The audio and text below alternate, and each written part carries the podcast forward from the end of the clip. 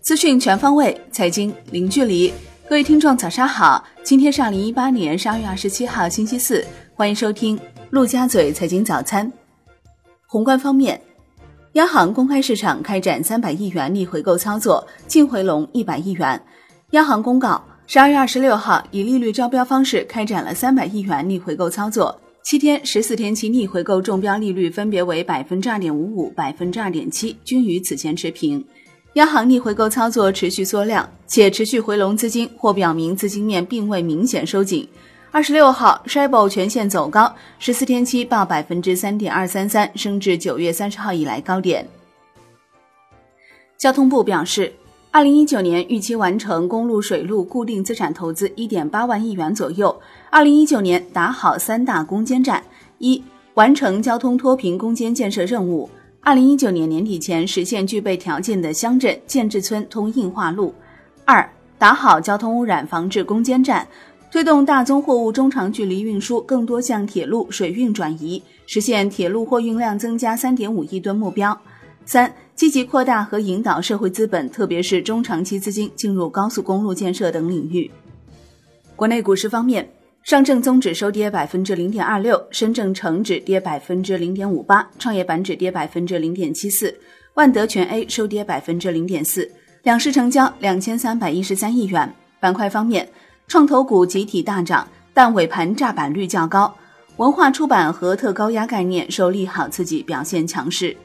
五 G 板块大幅分化，头部效应愈发明显，部分前期妖股卷土重来，权重股再度走低。大消费板块领跌，金融、地产股亦走势疲软。上交所表示，力争在科创板实现投融资平衡，引导境内外长线资金入市，使资本市场真实反映国民经济的正向发展，为全面推进注册制改革积累经验、创造条件。中证协召开第一次证券基金行业首席经济学家例会，与会专家认为。在人口红利逐渐释放的背景下，工程师红利正在开启。宏观政策弱刺激，货币政策边际放松正在对经济起到积极作用。明年人民币汇率贬值压力有望相对缓解。金融方面，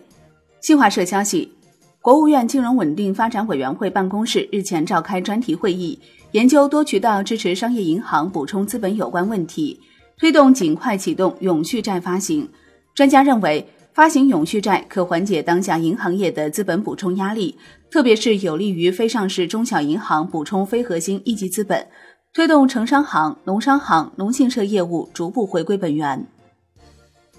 国际股市方面，美股暴力反弹，三大股指均创二零零九年三月以来最大百分比涨幅，道指收涨近一千一百点，创史上最大单日上涨点数记录；纳指收涨百分之五点八，科技股暴涨。苹果涨超百分之七，Facebook 涨超百分之八，亚马逊涨百分之九点四，特斯拉涨超百分之十。截至收盘，道指涨百分之四点九八，报两万两千八百七十八点四五点；标普五百涨百分之四点九六，报两千四百六十七点七点；纳指涨百分之五点八四，报六千五百五十四点三六点。中概股多数收高，阿里巴巴涨百分之四点六三，京东涨百分之六点八四，百度涨百分之三点七二，众美联涨百分之三十二点七四，点牛金融涨百分之二十点五八，趣头条涨百分之二十点四七，象果国际涨百分之七点七八，搜狗涨百分之七点四六，未来涨百分之七点四三，微博涨百分之六点六六。盛世乐居跌百分之十三点一七，聚美优品跌百分之十一点四三，优信跌百分之十一点一二。商品方面，伦敦基本金属多数收跌，其中 LME 七千收涨。国内商品期货夜盘多数上涨，其中甲醇涨逾百分之二，热轧卷板、沥青收跌。债券方面，国债期货震荡走高，尾盘扭转低迷走势。期债主力合约全线走高，十年期主力合约涨百分之零点二七，持仓量六万两千一百零七手，增仓一千三百二十七手；五年期主力合约涨百分之零点一四，持仓量一万四千二百五十四手，增仓六百四十九手。国债现券收益率普遍下行，十年期活跃券下行两个 BP 左右。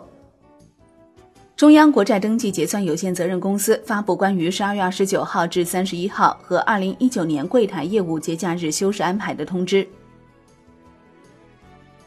中央结算公司总经理陈刚明表示，新时期政府债券市场进一步的高质量发展，涉及很多方面，可以适度扩大政府债券发行，持续促进二级市场流动性提升，继续推动基础设施统筹整合，稳步扩大债市开放。中央结算公司十二月二十六号推出中债自助对账服务。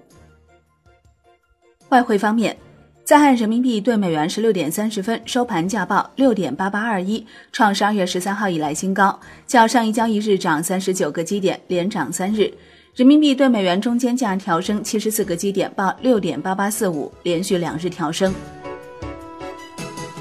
好的，以上就是今天陆家嘴财经早餐的全部内容，感谢您的收听，我是林欢，我们下期再见喽。